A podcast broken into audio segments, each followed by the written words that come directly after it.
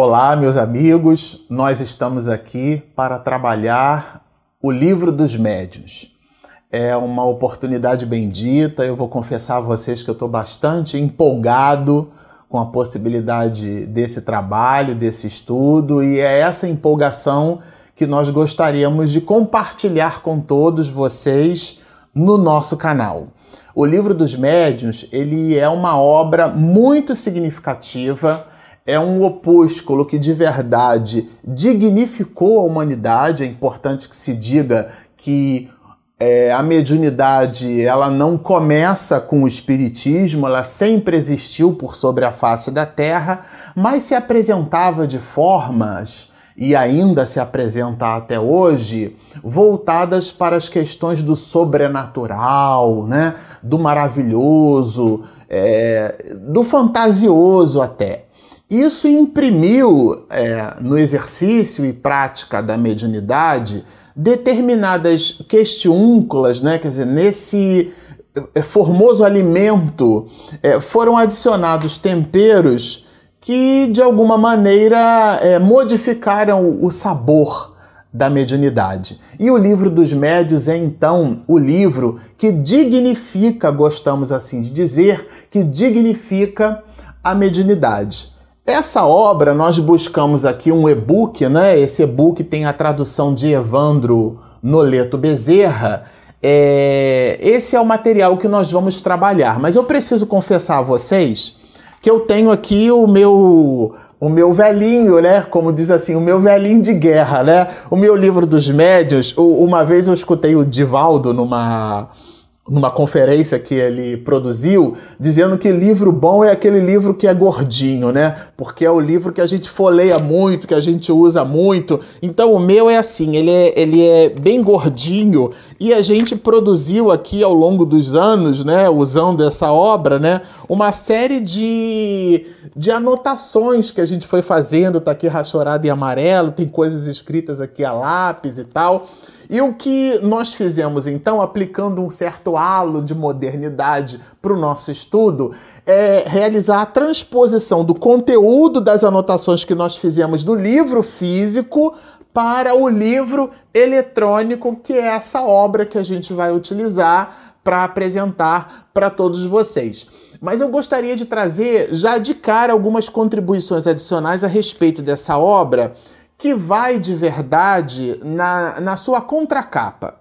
Então, o livro dos médios, é, Kardec já coloca para nós é, que esse livro é um livro do nosso espiritismo experimental. Isto é, a casa espírita, a instituição espírita, que trabalha na, na sua oficina chamada reunião mediúnica, a comunicação, ela funciona, na verdade, como uma verdadeira antena transceptora. Então, é o nosso laboratório experimental. É o momento em que nós, espíritas, dialogamos com os espíritos e eles dizem para nós da sua aventura ou do seu decesso. E isso deveria funcionar para nós como um alerta, como um aviso, como um lembrete. Olha só o que, aconteceu comigo. Eu estou aqui contando para você. Né? Se nós observarmos o livro Memórias de um Suicida, a gente vai perceber que o livro todo é um convite à reflexão a respeito das questões relacionadas a esse crime que cometemos para com Deus e para conosco, que é a infeliz, é, é,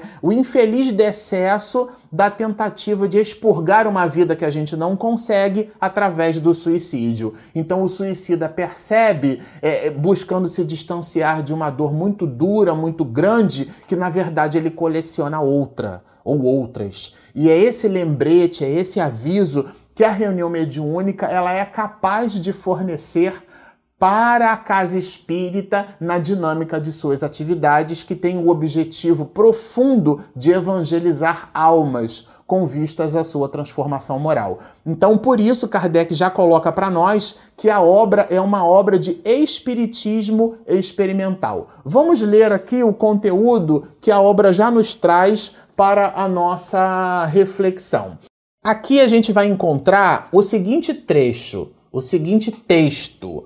Espiritismo Experimental, O Livro dos Médios ou Guia dos Médios e dos Evocadores. Ou Guia dos Médios. O Livro dos Médios ou Guia dos Evocadores. Esse ou, é, ele significa assim, para aqueles de nós que já estudamos é, álgebra das proposições ou álgebra matemática, o pessoal que gosta de eletrônica, que usa lá aqueles conceitos de porta lógica. E aqui, gente, olha, não fiquem assustados, eu não estou viajando, eu vou explicar o que, que eu estou falando.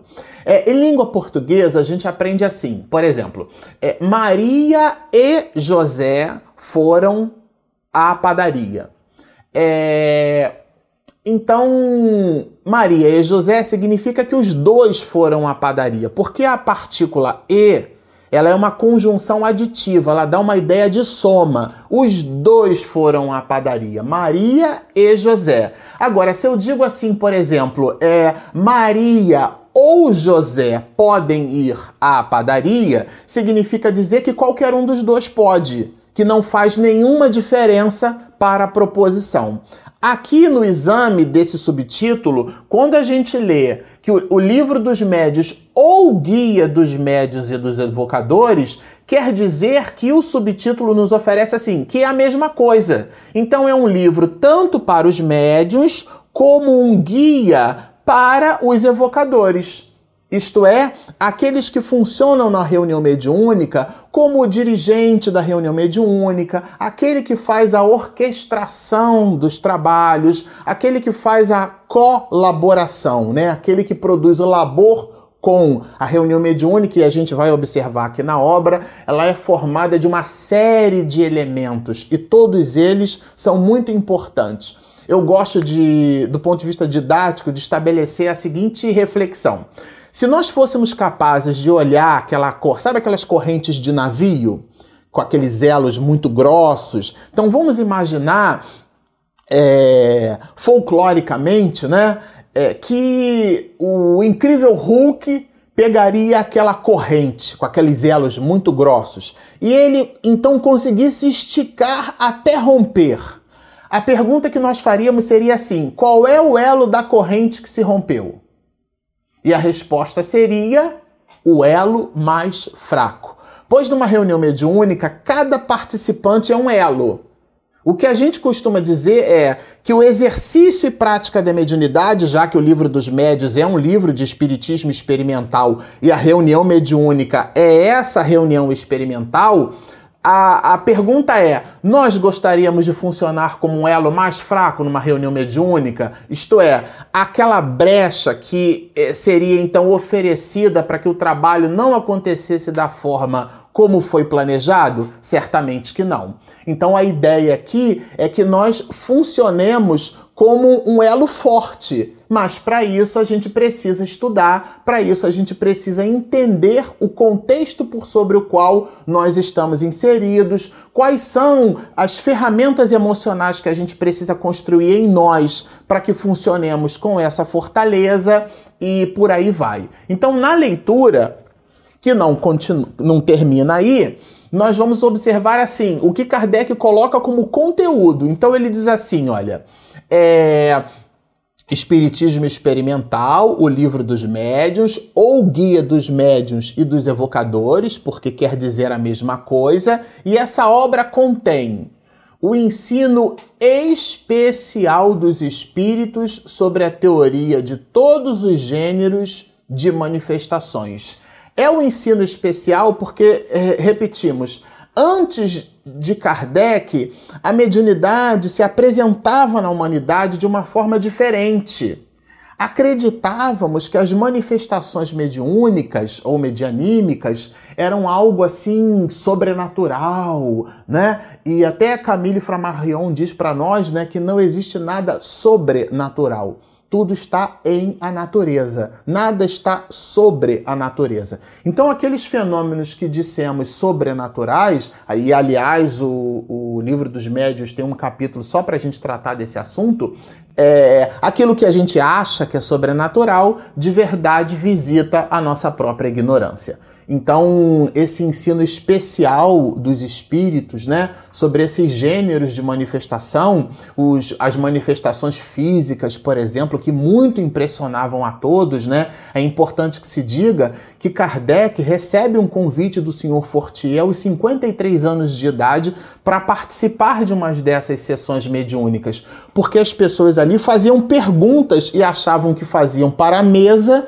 e que a mesa respondia às perguntas. E aí nós vamos encontrar no estudo do Espiritismo aquela célebre é, exortação e reflexão de Kardec, quando nos dizia assim: Não acredito que mesas tenham cérebros para pensar e nervos para sentir, porque de verdade todo efeito inteligente, dizia ele para nós, e o diz até hoje, tem uma causa inteligente. E foi na busca dessa causa que ele constrói esse opúsculo que a gente vai ter assim a alegria de estudar entre nós. Então é esse gênero de manifestações, né, que Kardec coloca que vale a pena a gente citar. Além disso, ele nos diz os meios de comunicação com o mundo invisível, o canal de comunicação, esses meios o que permite a comunicação com os espíritos. A gente vai observar que as mesas se movimentavam, as técnicas que foram utilizadas, né, de batidas, uma batida para sim, duas batidas para não. Eles a, é, observavam à época, a gente está falando aqui de atividades do século XIX, que o médium tinha necessidade de pôr, né, de, de tocar a mesa para que a mesa se movimentasse e aqueles solavancos que a mesa produzia à época é, nessas manifestações eram feitas perguntas. Depois o médium trocou essa mesa grandona de três pés por mesas menores feitas artesanalmente. Depois isso foi trocado por, por cestas e pranchetas. O médium tocava, aquela cesta movimentava, colocava um lápis grudado na, na, na cesta. Então o médium tocava na cesta e a cesta movimentava. Esse movimento com o lápis amarrado, produzia então a escrita. Depois eles tiraram a cesta e o médium tocava no próprio lápis. Esses meios de comunicação nós vamos estudar todos eles. E Kardec foi muito feliz porque ele abordou esse tema é, com minudências necessárias para o nosso esclarecimento. Por isso que a gente considera o livro dos médiuns como sendo o livro que, de novo, repito, porque vale a pena, é um, um livro que dignifica a mediunidade porque tira aquele halo de sobrenatural. Ele, ele investiga o laboratório do mundo invisível, fazendo essa relação de depara para nós, para que nós então passemos a não entender algo como sendo fantasmagórico, sobrenatural. E hoje até até hoje é um pouco assim, né? Muitos de nós que nos dissemos espiritistas, a gente passa a vida inteira sem visitar um familiar ou um parente, mas quando ele desencarna e a casa espírita diz que recebeu uma mensagem dessa pessoa, a gente chora, pega o, o, texto, lê, se emociona, mas quando em vida a gente não deu a menor pelota para aquela pessoa. E isso de verdade é uma oportunidade para as nossas reflexões, porque a gente acaba vivendo de um jeito e teorizando de outro. A ideia aqui é que a gente viva como espírito imortal. E o exame do estudo, então, desse livro, o exame e o estudo dessa obra, então, muito importante. Mas vamos seguir ele continua conosco ali. Além dos meios de comunicação com o mundo invisível, que a gente comentou alguns, ele fala do desenvolvimento da mediunidade. Eu gosto bastante dessa palavra, né? Aqui é uma tradução de Noleto Bezerra, mas Guilhom Ribeiro, do francês para a língua portuguesa, usa exatamente no francês, é exatamente essa palavra: desenvolvimento. Por que, que a gente está falando isso assim? Porque é, no movimento espírita, às vezes algumas pessoas dizem que a mediunidade não se desenvolve. Não, a mediunidade já nasce com a pessoa e ela não desenvolve, né?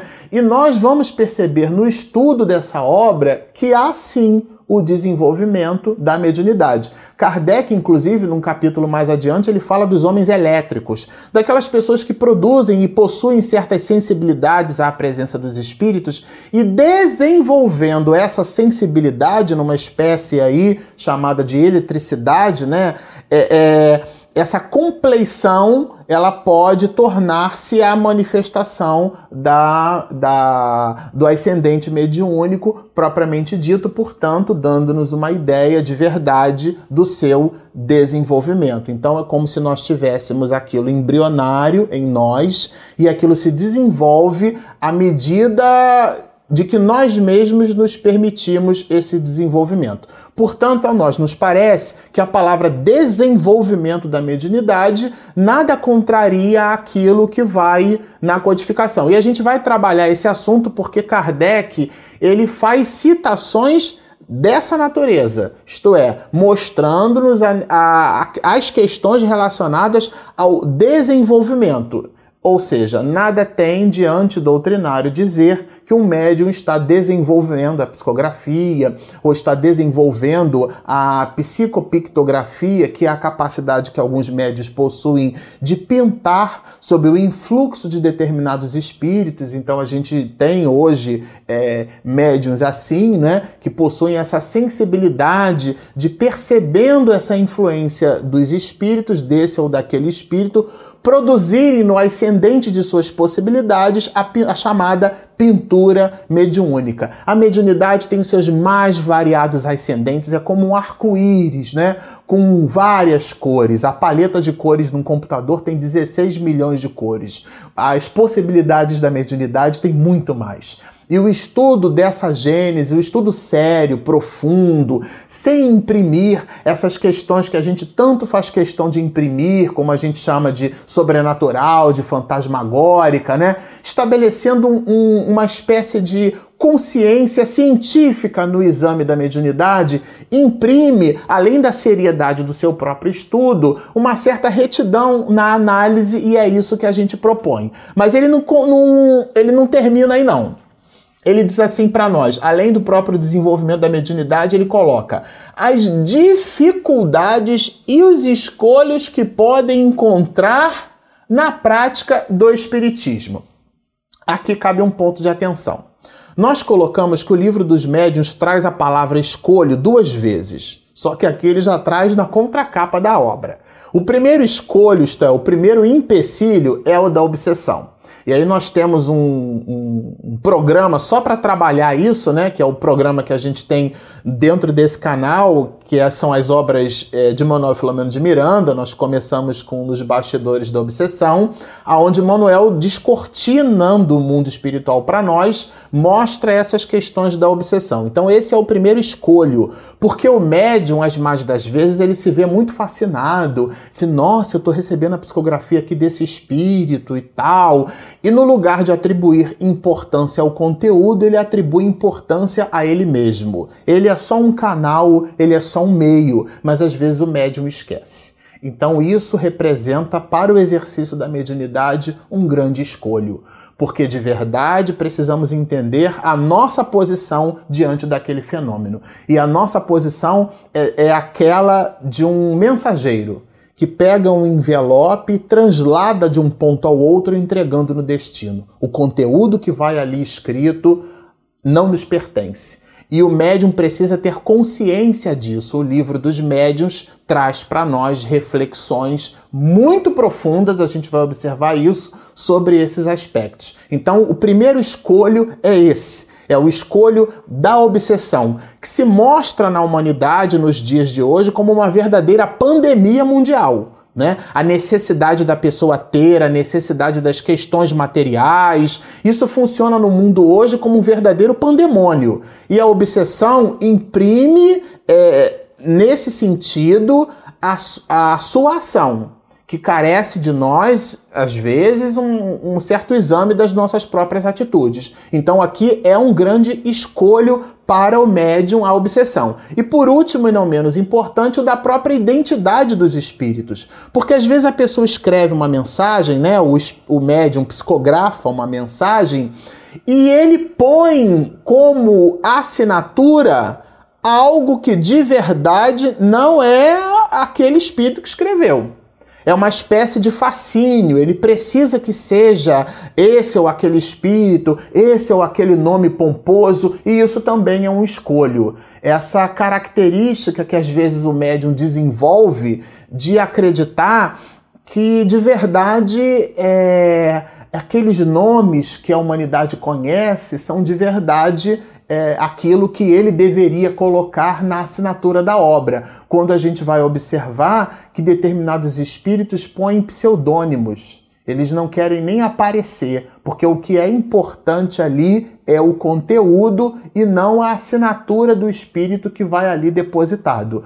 Certo? Isso de verdade funciona no exercício da mediunidade, porque o livro dos médiuns, de novo, trata do espiritismo experimental esse é um exercício que o médium precisa fazer. Então, portanto, a gente vai observar aqui que esse, essas dificuldades né, e os escolhos que se podem encontrar na prática do espiritismo representa esse ponto de atenção bem relevante. E tudo isso constitui o segmento de O Livro dos Espíritos. Aqui, para nós encerrarmos as nossas abordagens dessa singela é, introdução, nós estamos apresentando o livro, cheio de vontade de já começar a ler, já começar a comentar os trechos, mas a gente quer fazer é, é, esse apelo introdutório, mostrando a importância do livro.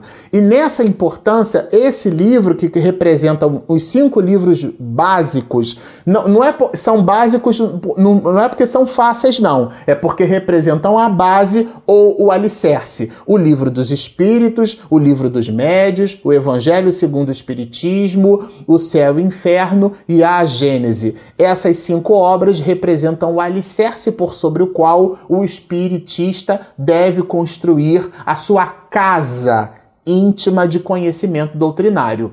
Aqui no livro dos médios, já na anticapa, Kardec, nós vamos perceber que ele fala isso depois é, na introdução, mas ele já cita que esse livro é a continuação do livro dos Espíritos. Isto é, se você está nos assistindo neste instante no nosso canal e, caiu aqui de paraquedas e tá, está assistindo o vídeo e não fez a leitura do livro dos Espíritos, super recomendamos que faça a leitura até concomitantemente a, aos vídeos que vocês estejam então assistindo. De novo, voltando aqui para a parte que trata do espiritismo experimental, tudo isso constitui o segmento de O Livro dos Espíritos por Allan Kardec.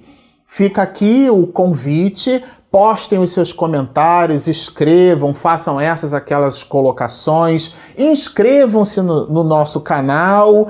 É, nós vamos buscar responder a todas as perguntas, vamos citá-las durante a fabricação desses vídeos. É, de verdade, acompanhem o, o nosso estudo que, que está sendo feito e produzido com muito carinho. Fiquem conosco, muita paz.